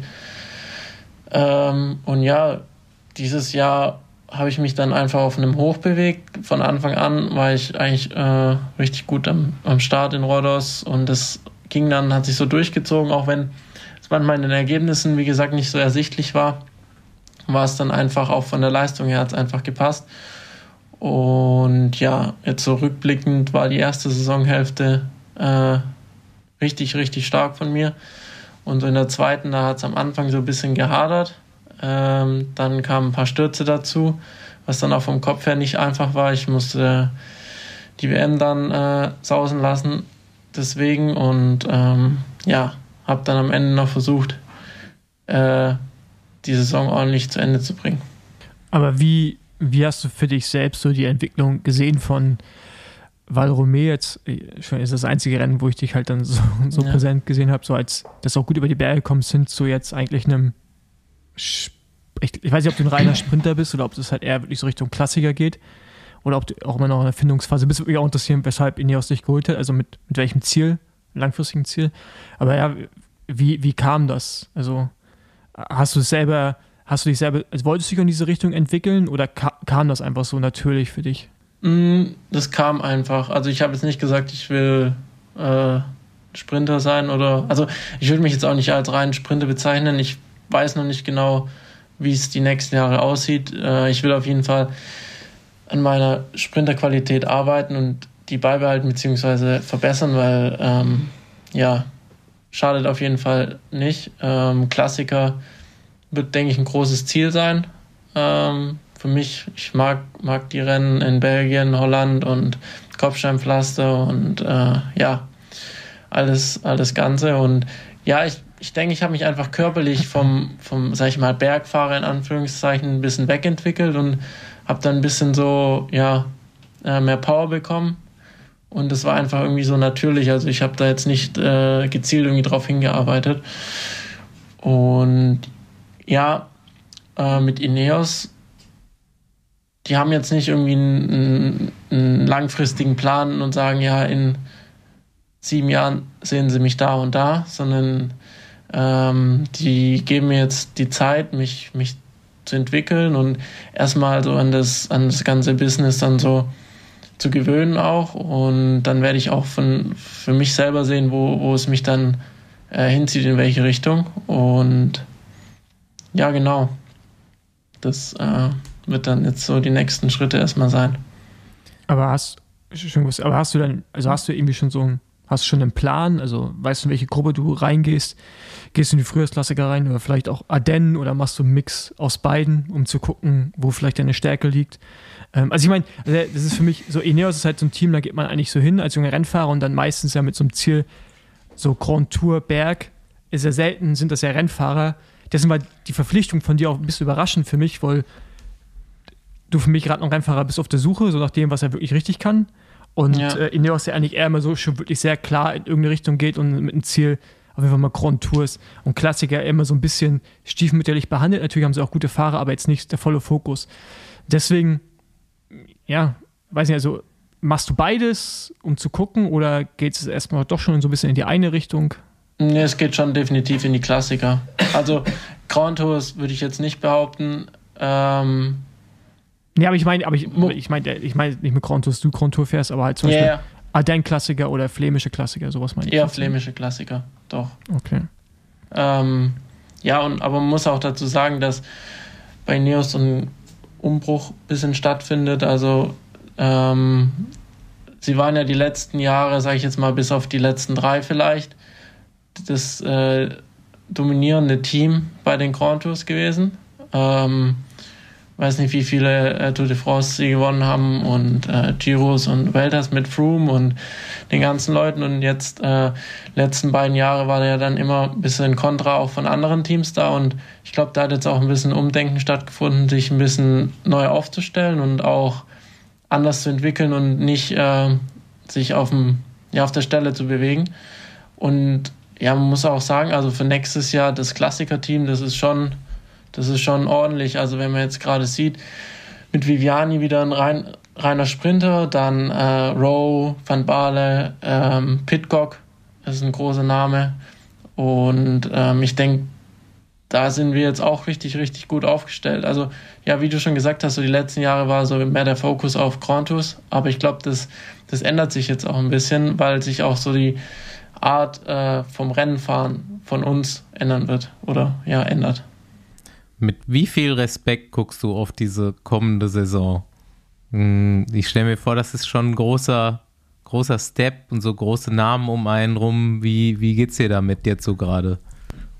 Mm, Um ehrlich zu sein, hatte ich jetzt, äh, bin ich gar nicht so nervös vor, vor den kommenden Rennen, sondern war es jetzt eigentlich erstmal hier so ins Trainingslager zu kommen. Ähm, weil bis vor einem halben Jahr war, waren die noch so weit weg und äh, jetzt ist man plötzlich in demselben Team mit denen. Ähm, ich denke, dass ich da riesige Unterstützung habe, was ich jetzt so bis jetzt mitbekommen habe, ähm, vom Team her, von den Fahrern, von allen. Also da kann man keinen rausnehmen. Und ähm, ja, natürlich äh, wird ganz anders sein nächstes Jahr. Und ähm, aber ich freue mich drauf. Anders als Lotto Kernhaus? ich wollte gerade fragen, jetzt Trainingslager, was ist anders als bei Lotto Kernhaus? Hm. Ja, erzähl mal so ein bisschen von den letzten Tagen. Hm, Ein paar, ein paar Leute hast du ja sicher schon gekannt, aber wahrscheinlich nicht viele von den Fahrern. Ähm, oder hast du alle erst zum ersten Mal gesehen jetzt? Wann, wann habt ihr euch Na. getroffen in Alcudia? Ähm, am 6. Dezember. Okay. Äh, das war unser erstes Teamtreffen sozusagen oder Aufeinandertreffen. Ähm, eigentlich hatten die neuen Fahrer noch äh, so einen Medical-Test in Manchester direkt davor, aber das wurde abgesagt wegen Corona, Mhm. ähm, den Bedingungen. Und ja, also ich weiß gar nicht, wo ich da, da so richtig anfangen soll. Also zuerst geht's halt los, man, man kommt dann hier an und dann sieht man den Truck und äh, weiß nicht, äh, gefühlt zehn Autos und Busse hier rumstehen und das ganze Hotel ähm, für uns alleine sozusagen. Das hat ja jetzt nur für uns offen. Ich glaube hier, die gehen ja auch schon seit zehn Jahren immer ins gleiche Hotel, wenn sie auf Mallorca sind. Und ähm, ja, dann kommt man rein ins Hotel und überall ähm, sind quasi Neos Banner und weiß nicht, das ganze Hotel äh, ist auf Ineos ausgelegt und ähm, ja, jeder, jeder begrüßt einen, jeder kommt zu einem her und ähm, egal wer, ob es ein Garen Thomas ist oder Pitcock, was auch immer, was für Namen, also ähm, ja, ich fühle mich ziemlich willkommen hier, muss ich sagen. Ich habe, klar hat man eine Idee, wie es wie es hier sein könnte, aber ich glaube, die wurde äh, ganz, ganz weit übertroffen hier. Ja, ich stelle es mir auf jeden Fall krass vor. Es ist halt ja, irgendwie so ein Team voll mit so Stars des modernen Radsports und ja, äh, muss auf jeden Fall krass sein. Ähm, ich jetzt noch eine Frage, es mir gerade äh, Aber ich habe noch eine andere, aber die hebe ich mir für den Schluss auf. wer, äh, wer fällt dir denn so am meisten auf oder wer hat sich so, wer ist so am meisten im Vordergrund, am extrovertiertesten von den Fahrern? Jetzt gar nicht so dir gegenüber, Mhm. sondern allgemein. Tau. Tau. Okay. Ja, ist so, oder? Definitiv. Ja, der, der, der, Definitiv. Ja. Deswegen, also ich meine, ich habe ja vor der Aufnahme was gesagt, was du ihm, was du ihm bringen sollst und ähm, genau. Äh, Aber ja, ich, ich, ich kann es auf jeden Fall bestätigen, kann mir sehr gut vorstellen, ja. Ja, Aber du hast es vorhin schon gesagt, dass du mit Ben Swift auf dem Zimmer bist. Ähm, genau. Wie, genau, äh, er kann, also schön, dass wir jetzt irgendwie so die ganze Zeit so eine, irgendwie so eine Kindergartenfragen stellen, aber ich finde es wirklich interessant, so wenn man so als Neoprofi, also ich meine, für mich war Ja, damals, Ganz ehrlich, Also interessiert halt so- jeden, glaube ich, dieses so ich war- Szenario, was da gerade stattfindet. so ich bin zu Milram gekommen und war dann auf dem Zimmer mit irgendwie Servais Knaven, ne, so Paris-Roubaix-Gewinner und Mhm. sowas oder halt mit äh, Robert, Robert Förster, das ist jetzt irgendwie auch natürlich äh, schon bekannte Namen zur damaligen Zeit gewesen, aber bei euch sind einfach nochmal viel, viel krasser und man weiß auch, dass bei Neos einfach alles in Perfektion ist. Ne? Also, wenn ich die Fotos von euch sehe, wie ihr morgens losfahrt, das sind ja gefühlt mehr Betreuer als Rennfahrer. und äh, alles ist irgendwie bis ins kleinste Detail durchgeplant und man kommt dann aus so einem deutschen KT-Team, was sicherlich auch Alles Okay, bis ins kleinste. Detail durchgeplant ist. ja, genau. ähm, es muss, das muss so, so krass sein, weil bei mir ist schon einfach zu lange her, ich kann mich da gar nicht mehr so richtig dran erinnern, aber es muss so, so mindblowing einfach sein. Und äh, bei Milgram war es mindblowing, was ich mich daran erinnern kann, aber das war alles nicht gut. Und bei Neos ist halt wahrscheinlich alles perfekt, gehe ich mal von aus. Ja, es, ja. Ist eigentlich gar keine Frage. Ist einfach so für mich, dass ich es mir gerade schwer vorstellen kann, wie es eigentlich ist, wenn man da so ankommt und dann auf einmal diese Mhm. Größe merkt. Und dieses, man ist ja eigentlich oben angekommen, ne? Also von den Teams viel besser wird es halt nicht, glaube ich. Ja. Also, Stimmt. also es ist auf jeden Fall schwer. Es kann natürlich noch zu Koenig, wenn du irgendwie den Klassiker willst, aber also ich glaube, so vom Level an Professionalität und das, was man mit Geld machen kann, ich glaube, da geht es nicht, geht's auf jeden Fall nicht krasser, ja. Mhm. Nee, definitiv. Ähm, das Drumherum ist einfach unfassbar, äh, was man hier für eine Betreuung bekommt und auch, ja, wie gesagt, wie du gesagt hast, ist alles äh, ins kleinste Detail geplant und wird auch bedacht. Und es ist aber nicht dieses, äh, was man sich vielleicht vorstellt, dieses äh, robotikartige äh, Handeln oder Menschen oder was auch immer. Also das ist äh, komplett das Gegenteil, aber es ist einfach alles geplant und äh, wenn du irgendwas sagst, kriegst du es und dann wird auch nochmal fünfmal nachgefragt, ob's, äh, ob alles passt, äh, wie es dir geht, äh, wie du geschlafen hast, alles, alles solche Dinge. Das sind auch so Kleinigkeiten, denke ich. Und es ist einfach enorm wichtig, oder was heißt enorm wichtig, aber man sieht richtig, dass es den Leuten nicht nur um den, sag ich mal, um den äh, Performance-Teil geht, sondern um den Mensch auch. Also ich fühle mich als Mensch ja auch willkommen, jetzt nicht nur, äh, um hier zu sein, um meine, mein Bestes äh, abzurufen. Also das eine schließt das andere ja nicht aus, aber das andere fördert das andere auch. Und ähm, ja, das ist auf jeden Fall ja unglaublich und man findet da auch manchmal nicht die richtigen Worte, um das zu beschreiben. Wer ist jetzt dein Trainer und dein zugeteilter sportlicher Leiter? Äh, sportlicher Leiter kann man sich bestimmt denken, äh, Christian Knees. Hm. Wird keine äh, Überraschung sein. Und äh, mein Trainer ist Dario Chioni. Ich Okay. weiß nicht, ob der dem einen oder Ja. anderen was sagt. Ähm, war, War auch, mal, war auch mal ein guter Rennfahrer, ja. Ja, Genau. Oh, war, ist vom Mountainbike in, in Straßenradsport gekommen, war, glaube ich, mal Vierter beim Giro. Mhm. Und ja, Genau. genau. Äh, wie viel müsst ihr schon schrauben da? Also, ähm, ich finde, man sieht schon so ein bisschen, dass du so ein Trainingsgesicht hast. So, ich weiß nicht, wer, wer das kennt vom Radfahren, aber äh, wenn man so im Trainingslager ist, dann sind manchmal die Tränensäcke ein bisschen dicker, äh, weil der Körper einfach so viel zu verdauen hat. Ähm, seid ihr schon heftig am Trainieren? Macht ihr nur Strecke gerade oder äh, ihr seid bestimmt auch in verschiedenen Einheiten unterwegs, oder? Mm, Also es ist schon relativ viel, sage ich mal. Umfang haben die anderen auch gesagt. Also für ein Dezember-Camp anscheinend, oder was ist relativ viel, aber normal und ordentlich, denke ich mal. Ähm, es ist halt auch vielmehr das Drumherum, was in einem Dezember-Camp in so einem Team stattfindet. Also wir sind jetzt, glaube ich, die letzten Tage wird es äh, ein bisschen entspannter, aber die ersten Tage bis zum heutigen Tag war einfach, ähm, wir sind jeden Tag um 9 Uhr aufs Rad und dann äh, danach Mittagessen und dann direkt ins nächste Meeting. Also wir waren teilweise dann fünf Stunden danach noch in irgendwelchen Meetings oder Besprechungen oder was auch immer. Am Anfang hatte man nicht mal wirklich Zeit für eine Massage oder sonstige Dinge. Also ähm, das kommt dann noch dazu, dass es nicht so ist wie zu Hause, dass man einfach trainiert und dann sich aufs Sofa legt und dann äh, ist der Tag vorbei. Aber ja, also ich kann mich noch ans letzte Trainingslager, was wir beide zusammen hatten, erinnern. Da wurde die Zeit im Nachmittag auf jeden Fall mit Playstation-Spielen gefüllt. ja, ja, ja. Nee, also das ist eine komplett andere Welt. Ähm, aber ist auf jeden Fall mega interessant. Und ja, aber wir sind, wir sind nicht in verschiedenen Gruppen, also klar in Gruppen unterwegs, aber jede Gruppe hat äh, oder jeder macht das gleiche Training im Endeffekt. Mhm. Okay. Also da ist nicht die einen fahren in die Berge, jede, jede Gruppe fährt die gleiche Runde. Ähm, genau.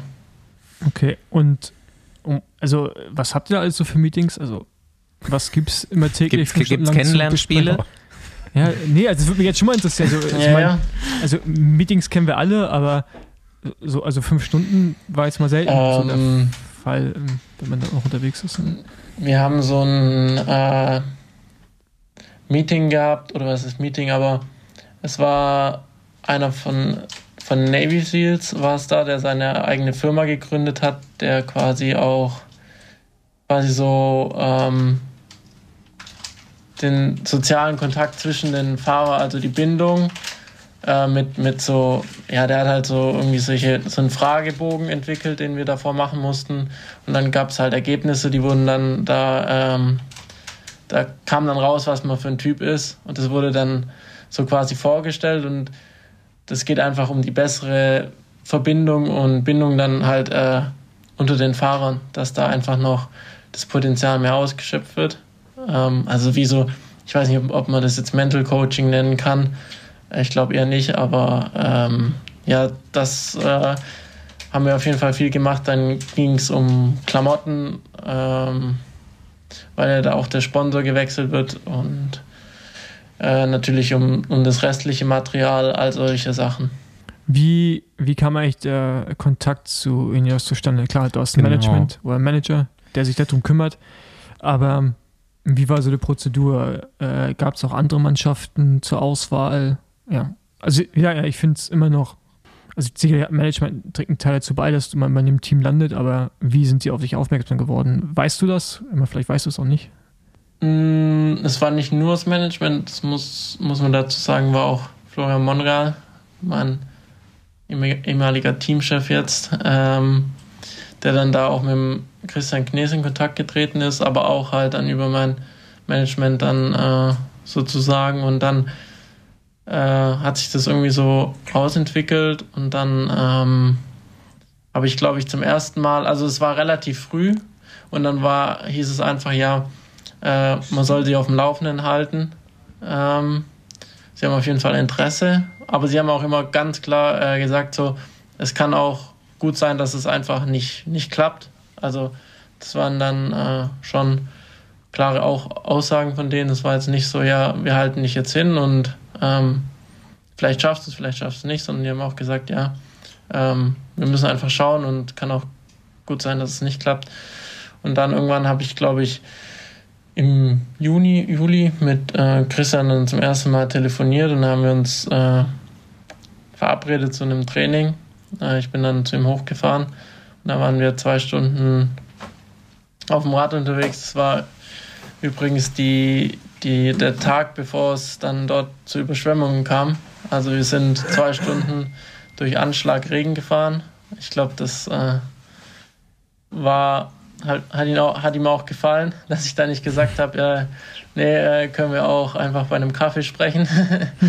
ähm, und ja, dann hat sich das noch ein bisschen gezogen und irgendwann war dann klar, ja, ich krieg äh, ein Angebot und für mich war das dann äh, ja ein Traum. okay, also hast, also gab es noch gar keinen Kontakt wirklich zu anderen Teams, sondern es war sobald. Doch, doch, doch. Ja, okay, okay. Ja, ähm, ja ich hatte, glaube ich, zu dem Zeitpunkt zwei andere Angebote noch. Mhm. Ähm, viele Interessenten, aber ich glaube, das ist, jeder, jeder sagt dann irgendwann mal, ja, ich habe Interesse, aber äh, zu dem Zeitpunkt waren es zwei. ja, okay. andere. So. Ja, wir können ja langsam mal zu den privateren äh, Besenwagen-Fragen Ja, kommen. be bevor wir zu privat kommen, habe ich noch eine Frage. Ähm, Auf geht's. wie weiße deutsche Meisterhose. War, also, ha, hast du das unterstützt? Wolltest du das? Oder hat Moni dich eigentlich dazu gezwungen? Nee, ich, ich wollte. Ich Du wolltest auch. Ja. Ja, es gibt, es gibt nämlich, äh, ja, man kann, äh, man kann ja schon sagen, Vorbild ja, oder ein Fahrer, der dich auf jeden Fall in den letzten Jahren besonders beeindruckt hat. Andreas Und, Stauf. Äh, ich, bin, un- ich bin nicht in weißer Hose unterwegs. Mario gewesen. Cipollini. Ähm, äh, noch einmal dürft ihr raten, wer das vielleicht gewesen ist. Nicht Cipollini. Mario, Nicht mich, also Kim gab es ja Ja, genau, aber er hat ja gerade Mario Cipollini gesagt, der in Basti. den letzten Jahren. Mario van der Poels. ah, Also Ja, das okay. Ging, das ging sogar so weit, dass Kim nicht davon zu überzeugen war, einen schnelleren Laufsatz, Laufsatzrad zu fahren. Es mussten genau die gleichen sein, die Mathieu van der Poel immer fährt. jetzt ernsthaft. Ja, es Ne? war einfach. Zumindest mal bei der deutschen Meisterschaft kon- konnten wir ihn überzeugen und da hat es ja ganz gut geklappt. Ja. Ja, bist, bist du so verkopft, dass du echt sagst, wo der Mathieu das fährt, dann muss das gut sein und dann. Da, ich meine, es, Mm. Ja, was auf gut einer, ist, auf einer gewissen. Marketing funktioniert anscheinend. Nee, es war, also ja, aber auch nein. Es war auch, im Endeffekt war es halt so, dass wir die äh, C40 hatten mit Tubeless und die C60 waren äh, Tubular. Tubular, ja. Und äh, dann hieß es, ja, die C40 sind viel schneller und dann habe ich gesagt, ja, also Mathieu gewinnt auch auf C60, also kann ich auf die C60 fahren. So muss man sich das vorstellen. Ja gut, aber, aber Mathieu kannst du halt auch wahrscheinlich äh, alte Ambrosio-Felgen geben, die Basti gerade neu stimmt. aufbereiten lässt. Ah und ja, aber das wird schon. der, der wird nicht jedes Rad dran gewinnen, aber ich glaube, also ich glaube, Strale wird damit auch also gewinnen. die, die rollen wirklich gar nicht. Das stimmt. Aber ah, das, das ist interessant, dass dann halt, also so Vorbilder haben wir alle irgendwie sicherlich gehabt, aber dass man dann, dass du dann auch gerade, ne, so in deiner Situation, du bist ja dann auch nicht irgendwie ein, irgendein Hobbysportler, der irgendwie so ab und zu mal Rad fährt und Mathieu als Vorbild hat, sondern auch irgendwie ein guter Rennfahrer und sagt, ja, aber wenn der das fährt, dann, ja gut, aber Marketing, ne, so läuft's. Ja. Aber ich muss auch sagen, die Aber war ja jetzt C60, auch, war auch kein Ja. anderer Laufrad, also es war ja kein anderer Hersteller dabei, nur eine andere Höhe. ja genau, weil wir sind ja die bei LKT auch gefahren, Und die Tubular. C60, die C60 haben tatsächlich besser gerollt, wenn es wenn es schnell war, auch mit, auch mit Tubular, aber Tubeless war halt in Kombination auf so einem Kurs wie, wie Sachsenring macht äh, schon mehr Sinn, ja. Aber ich, ich kann das schon verstehen. Und ich kenne ja auch Ja. Leute bei Alpecin, die haben, die haben Champagner aufgemacht, wenn sie C60 fahren durften. Also, Ja, das stimmt.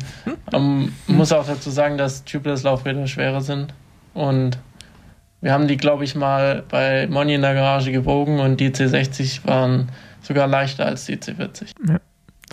aber gut, das war jetzt eine gute Werberunde hier für, für Basti, sein Lieblingshersteller. Ähm, genau. Aber jetzt können wir in die Privat, zu den privaten Fragen kommen. Ja, äh, allgemein Deutschland kennt dich ja noch nicht und vielleicht äh, lernt man dich ja kennen in den kommenden Jahren. Jetzt äh, versuchen wir mal so ein bisschen zu ergründen, wer ist Kim Heiduk eigentlich? So, außer Radfahren, gibt's noch was so? Was findest du noch so cool? Irgendwelche Hobbys, Interessen? Wenn mal in die Mm. Poesiealbum-Richtung.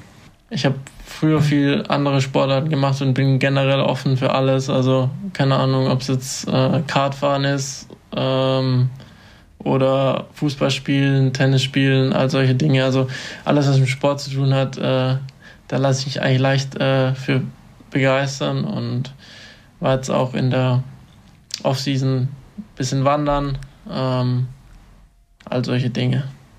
Was würde, okay, weil wir jetzt gerade eh schon so ein bisschen ein Poesiealbum sind, bei mir früher im Steckbrief von meinem ersten Team, da war ja die Frage Lieblingsessen und dann so Hobbys. Da stand bei Lieblingsessen Döner und bei Hobbys stand, äh, und bei Hobbys stand Freunde treffen, Freunde treffen und äh, Party. Was würde da bei Kim Heiduk stehen? Bei Lieblingsessen und bei, bei Ho- also wirklich so, nicht Hobbys, ich, ich gehe auch mal wandern in der Off-Season, sondern Ja, so ja, richtig. Und, ja, also ich meine, vielleicht machst du ja gerne Party, aber vielleicht auch nicht. Jetzt gerade eh schwer. Ähm, nee. ähm, also Lieblingsessen habe ich jetzt nicht so ein spezielles. Wenn ich jetzt äh, sagen würde, was ich jetzt immer essen könnte, wäre Pizza. Finde ich eigentlich ähm, immer geil. Das ist ganz klassisch. Aber ich bin Perfekten jetzt Trainer hast du dann, die Italiener. Kannst sie einladen Ja. lassen. Das stimmt. Ähm, ich weiß nicht, ob ihr bei, bei Lotto Kerners auf der Website unterwegs wart, aber da stand auch Saunieren drin ähm, als Hobby, was ich zu der Zeitpunkt im Winter äh, sehr oft gemacht habe. ähm, und ansonsten, ja, also Party natürlich nur in der Off-Season und ähm, muss ich aber auch sagen, dass ich das nicht das ganze Jahr über machen könnte, weil da, also nach zwei, drei Wochenenden reicht mir das Ganze auch und dann bin ich auch wieder froh, wenn es vorbei ist und freue mich dann aufs nächste Jahr, das dann, äh, wenn es wieder kommt. Okay. Was für eine Ausbildung hast du eigentlich gemacht? Als Feinwerkmechaniker, also es, ähm, an Fräsmaschinen, Drehmaschinen und äh, Metallverarbeitung. Ach, ganz geil. Okay. Und wie war das so? Ähm, ich würde es immer wieder so machen. Es war hart, im Winter vor allem, weil äh, ja, ähm, bis 16 Uhr gearbeitet, um 16.20 Uhr geht die Sonne unter und äh, dann viel Zeit im Dunkeln verbracht, ähm, was mir aber auch sehr viel Disziplin gegeben hat, denke ich mal. Ähm, würde ich immer so wieder so machen, auch wenn es am Ende dann echt zäh wäre und ich froh war, dass es dann rum war. Genau, ich wollte mich das auch gerade sagen. Ich glaube immer noch, aber es ist vielleicht auch so ein bisschen so ein ostdeutsches Ding, so hart arbeiten und so, aber ähm, ich finde ja auch, dass wenn Leute so einen dualen Weg gehen, also quasi eine Ausbildung oder Schule, Studium, auch Vollzeit gleichzeitig machen während des Sportes, das verschiebt natürlich manchmal auch den Karrierebeginn in der, in der World Tour, wie auch immer nach hinten. Aber ich glaube, dass man so für allgemein fürs Leben und auch für die Karriere sehr viel dadurch lernt. Wie du gerade schon sagst, so Willensstärke, ähm, ja, auch so ein bisschen Durchsetzungsvermögen ne? und irgendwie auch am Ball bleiben.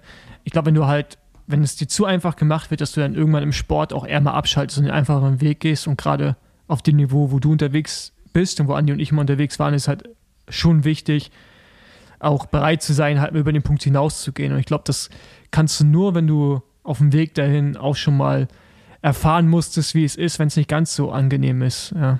Ja, Also, Ja, das glaube ich persönlich, ja. Wenn du dir jetzt mal Fantasy halber aussuchen könntest, du bist jetzt kein Radprofi, kannst dir aber jeden Beruf der Welt aussuchen. Also muss jetzt nicht Feinwerkmechaniker sein.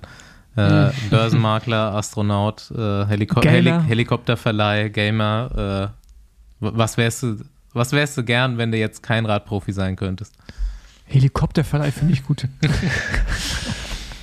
ähm, also früher natürlich Fußballer. Ah ja, Ähm, okay. Das ist kein Beruf. Ja, in dem Zusammenhang vielleicht schon. Beruf, Ähm, was ich auch ganz, ganz lange richtig geil fand, war äh, Kampfjetpilot. Ah ja, okay. das, das Ja, wollte ich als Kind auch mal werden. also nicht, nicht wegen den äh, Raketen oder so, sondern einfach, ja, weil es einfach Style Du hat. kannst ja auch Kunstflieger werden. Nee, das, das ist nicht so, er sieht nicht so gefährlich aus. Es fliegen doch mit den gleichen Maschinen teilweise, oder? Ja, genau, und das ist auch gefährlich. Gibt auch ein paar Beispiele. aber ich glaube, ich glaub, da gefällt dir wahrscheinlich der Begriff daran nicht, Kunstflieger. Äh, Ja, ich glaube, das hat irgendwas Weiches. genau. Aber da würde ich vielleicht nochmal dazwischen grätschen und fragen, so ab welchem oder wann wusstest du, ich kann Profi werden? War das dann erst so mit der Zusage für den Vertrag oder war das schon irgendwann vorher? Mm, Also ich glaube, es waren so mehrere Punkte. Also ähm, irgendwann so bei den Junioren habe ich so gedacht, hm, es ist, äh, es ist machbar auf jeden Fall.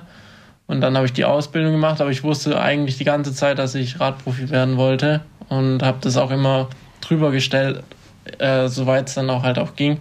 Ähm, und ich denke, ähm, ja, ich denke dieses Jahr am Anfang, äh, nach den ersten Rennen, habe ich so realisiert, okay, das, äh, das kann ich schaffen.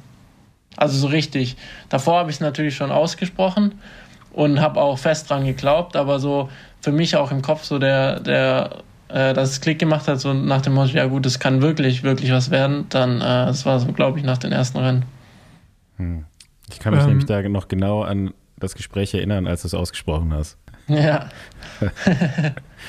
Da, da gab es ein bisschen Ärger für, für Kim, weil er Laufräder dreckig gemacht hat.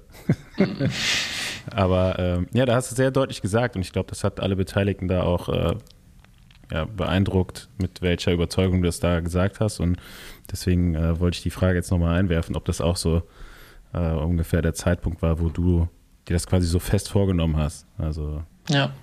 Ja, wie jetzt Laufräder dreckig Ah, gemacht. Aber, aber, ja, Da kannst mal Kim fragen, was er da gemacht hat.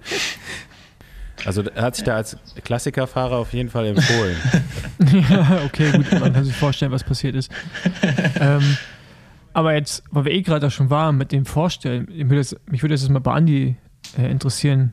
Hattest du so den Punkt, wo du damals gesagt hast, ich will Profi werden, oder war das ein schleichender Prozess und dann auf einmal war es eh soweit?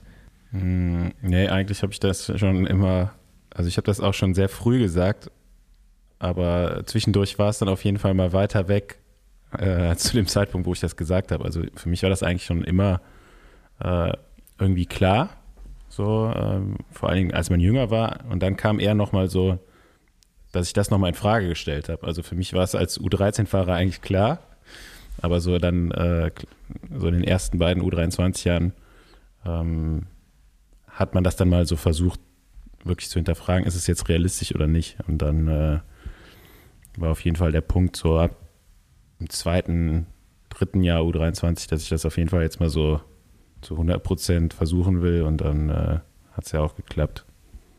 Die Überzeugung war, war wahrscheinlich in der U13 höher als in der U23, dass ich das schaffe. so.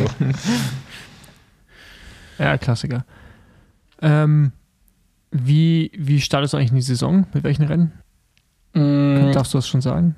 mm, Ich weiß es selber noch nicht richtig. Also schon so ein bisschen Ansatz, aber ich äh, habe dann auch ein Gespräch jetzt die nächsten Tage vor mir. Also ich weiß es noch nicht offiziell und endgültig. Ähm, wird auf jeden Fall direkt am Anfang dann wahrscheinlich eine Rundfahrt werden, aber ich weiß es noch nicht welches, steht noch nicht zu 100% fest. Okay. Aber ist geplant, dass du auch. Du bist noch U23 nächstes Jahr, oder? Richtig? Ja, letzten, Ja. Genau. Ist für oder gibt es da Gespräche, ob du für den BDR weiter bei Nations Cup teilnimmst oder auch U23 WM oder sowas? Nee, nee, nee. Will ich. Äh, will ich, also ich habe jetzt letztens erst ein Gespräch gehabt, äh, wo mir jemand gesagt hat, nächstes Jahr werde ich das anders sehen. Ähm, da will ich dann irgendwie äh, U23 Rennen fahren, weil ich dann da auch was ähm, gewinnen kann, sage ich jetzt mal. Aber ich glaube, für mich ist das irgendwie, ja, ich habe mich dafür entschieden, Profi zu werden und dann äh, will ich auch nicht mehr in der, sag ich mal, was ist unteren Kategorie, aber nicht mehr bei der U23-Kategorie starten. Für mich ist das dann, ja, abgeschlossen. Okay. Okay, jetzt bist du gerade in diesem Mallorca-Feeling drin. Mit Ineos wahrscheinlich ein ganz guter Film, der gerade am Start ist für dich. Was hörst du gerade für Musik? Welchen Soundtrack hat diese äh, Mallorca-Woche für dich? Soundtrack. Ähm, ich höre ehrlich, gesagt gerade ziemlich wenig Musik, weil, So viel zu tun. Keine Zeit. ja, nee, ehrlich gesagt, und ähm, im Training höre ich auch keine Musik, weil wir in der Gruppe unterwegs sind. Ja. Ähm, ich weiß jetzt nicht, wie das Lied heißt, müsste ich jetzt suchen, äh, was ich so in letzter Zeit oft gehört habe. Ähm, aber es war eher was, äh, was ähm, Do It to Do It. Ich weiß nicht, ob ihr das Lied kennt. Von? Ähm, ist es äh, a, a Craze. Es ist auf jeden Fall ein Soundtrack von ähm, Squid Game. Ich Okay. weiß nicht, ob ihr das gesehen habt von auf Netflix auf jeden Fall. Ich glaube, Äh. die meisten haben davon gehört, auf jeden Fall. Kommt man nicht. Ja, Kommt man Ja. nicht Ja, nicht wir können mal ne? wieder ja Besenwagen-Playlist es, es ist ein aufmachen. Remix davon. 2022. Fragen wir wieder Gäste. ähm, ja, ich dachte schon, so Lotto Kernhaus hat eine relativ stabile 187-Fraktion gehabt immer, aber Ja, Ja, da- ich, Hat, hat sich die eigentlich geändert oder sind die immer noch stabil 187? Also mittlerweile nach allem, was vorgefallen ist. Ich glaube, die steht- meisten Mitglieder sind raus davon, oder? Der Huberts, ist, der Huberts war ja der, der stärkste Vertreter, oder? Aber Also- Dörri auch. ja, wenn, wenn Josh äh, Musik gemacht hat, war auf jeden Fall immer was dabei. Aber ich muss auch sagen, ich bin da auch komplett äh, ja, breit gefächert, was Musik angeht. Ähm, so, meine letzte Frage wäre, ob dir entweder eine gute Besenwagen oder eine gute Hungerast-Story einfällt. Aus dem Stegreif. Ja, Hungerast. Ähm, ja, da gibt es, glaube ich, ja, erstes Jahr, nee, zweites Jahr Junioren. Ähm, mein erster Nationalmannschaftseinsatz in Gent, Gent-Wevelgem. Mhm. Ähm, und ich weiß nicht, ob ich so nervös war. Es war echt kalt. Äh, ich weiß nicht, es hatte zwei Grad oder ein Grad. Und ich denke, ich war auch echt nervös vor dem Rennen und habe dann einfach, glaube ich, echt viel zu wenig gegessen. Das ging dann auch so, weit, dass ich dann, also ich bin einfach in einem, ja, bei einem klassischen Hungerast, ich war einfach, ich habe nichts mehr so um mich rum mitgekriegt. Ich bin, habe einfach nur noch getreten und irgendwann hat mir das Treten so schwer gefallen. Das war auf dieser asphaltierten Straße zum äh, Kemmelberg, ist das, glaube ich, ähm, äh, wo es hochging. Und ich bin dann einfach immer langsamer geworden. Hinter mir war schon der, der Bus quasi. Es war ein Reisebus als Besewagen, Besenwagen. Und mir war so schwarz vor Augen. Ich habe mich dann hingestellt und bin dann auch fast umgekippt. Und ja, also mir war richtig schwarz vor Augen, bin dann in den Reisebus eingestiegen und habe äh, ein paar Leute nach einem nach einem Gel oder nach einem Riegel gefragt. Und du was äh, gekriegt? ja, das war, glaube ich, so die, die schlimmste Erfahrung. Und sonst im Training halt das ein oder andere Mal. Aber ich glaube, so richtig, dass mir so schwarz vor Augen war, wie dort war, das ist dann nicht mehr vorgekommen. Ich habe da ein bisschen draus gelernt. mega direkt kombiniert, Besenwagen und Hungerast-Geschichte. So, so muss das sein. Ich frage mich, ob der Hungerast nicht irgendwann jetzt aussterben wird. Weil ich meine, Weil alle sich die zu gut auskennen. Fahrer, äh, Nee, du hast, guck mal, ich nicht. jeder, jeder von denen hat schon immer so Vorgaben, auch wie viel er im Training essen muss. Und äh, es kommt jetzt auch immer mehr, dass die Leute mit diesem Blutzuckermesser Mhm. durch die Gegend fahren, der dann immer sofort Alarm schlägt. Also vielleicht stirbt es irgendwann aus. Vielleicht sind die jungen Fahrer heutzutage so gut, weil die keinen Hungerast mehr hatten früher dauernd im Training. so wie wir. Also kann schon sein. Warten wir doch mal äh, ab, wie, wie, wie das. Äh, vielleicht schicken wir dir die Frage nochmal in einem Jahr, wenn du die Ja. erste Profisaison hinter dir hast, ob das dann nochmal vorgekommen ist. Aber äh, ja. Ja. ich glaube, ihr, ihr werdet da auch schon ganz gut versorgt. Ja gut, aber du kannst ja in der Rennsituation, ist ja manchmal, ne, auch so gerade bei Klassikern, wenn das Wetter echt richtig beschissen ist, dass du gar nicht in der Lage bist zu essen oder weil, weil die Rennsituation einfach so hart ist. Oder irgendwie beim Giro, Giro hab kann ich mir direkt vorstellen, dass es öfters mal vorkommt, weil man einfach scheiß Wetter, lange Etappen, dann vielleicht Verpflegung verpasst, Autos nicht da, irgendwo in den Dolomiten unterwegs. Also ich glaube, so unwahrscheinlich ist es nicht, dass es auch in Zukunft weiterhin reichlich stattfinden wird. Vielleicht nicht bei den Top-Fahrern, aber Da kannst du mal deinen sportlichen Leiter drauf ansprechen. Äh, der hat mir nämlich mal die Geschichte erzählt, dass er bei Mailand Sanremo, weil das Wetter auch so schlecht war, mit einer halben Flasche gefahren ist. also 300 Kilometer ungefähr und äh, ja, nicht viel getrunken. Kannst du mal fragen, ob das. Ja gut, da das, das geht ja schon an äh, sehr Eigen, Eigenkörperverletzungen. das ist schon relativ nah dran. das ist Körperverletzung. auf jeden Fall, ja. Aber es kam auf jeden Fall ab und zu mal bei mir auch vor, dass ich so ein ganzes Rennen gefahren bin und hatte immer noch die Ja, ey. beiden Flaschen vom Start am Hast du auch früher manchmal von den älteren Fahrern gehört, so, ey, nicht so viel trinken im Training, dann gewöhnst du deinen Körper an Mangel und so. Äh, genau. Aber jetzt mal, hast du eigentlich schon mit Ineos abgeklärt, was ist, wenn du jetzt nochmal deutscher Meister wirst? Kriegst du auch eine weiße Hose? Also, weil ich weiß, Ja, habe ich noch nicht abgeklärt. Ja. Aber Ja, werde ich dann machen. Aber ich Ja. bin mir jetzt inzwischen auch nicht so noch, noch nicht äh, un, äh, so schlüssig, ob das so, so richtig gut aussieht, weil es dann echt schon viel weiß ist. Ähm, ach echt? ja. Ist, ist, Erstmal- ist, dir- ist, dir- ist ja dieser nicht aufgefallen mit einem weißen Rad und Ey. weißer Hose und ein Trikot. Da habe ich meine Ja. wichtigste Frage eigentlich fast vergessen. du fährst jetzt schon Pinarello, oder? Ja, Ja, wie ist es? richtig, äh, richtig, richtig gut. Ähm, auch mit den neuen. Ähm, Zwölffach Shimano, ne? ja, und äh, Scheibenbremsen ist ja jetzt für mich jetzt nichts Neues, aber fürs Team sage ich jetzt mal. ja, Ey Leute, ich kenne das schon, ich kann euch das erklären. ja. Da bremst Ähm, du und nee, das aber- bremst. Auch im Nassen. nee, ich, äh, ich hatte zu Hause tatsächlich noch ein äh, Rad mit Rimbrakes und also vom Griff her war eigentlich so die größte Umgewöhnung. Jetzt so das Bremsverhalten, wenn es jetzt nicht nass war, war jetzt nicht so, also klar schon anders, aber es äh, war jetzt nicht so viel schlechter. Ähm, aber jetzt auch die neuen Shimano-Griffe sind viel größer und ja, aber das Rad fährt sich echt mega, mega gut. Es ist richtig, ähm, ja, es liegt stabil auf der Straße, wenn man das so sagen kann. Einfach ein ruhiges Fahrverhalten, aber ähm, ja. Äh, aber ich glaube, durchweg bis jetzt mit dem, dem ich ähm, mich darüber unterhalten habe, war echt positiv über, überrascht oder was heißt, ist begeistert von dem Rad. Ja, Gewicht. Was? Genau, wir wollen jetzt noch ein Ähm. paar Einzelheiten zu dem Fahrrad hören. Ja, dein Gewicht Ähm, brauchen wir nicht wissen, bis noch zu Also ich weiß nicht, was meins wiegt. Äh, es ist auf jeden Fall so, was ich gehört habe, ist einfach ähm, für die Rennen wird es dann am äh, Minimum kratzen. Okay. Okay.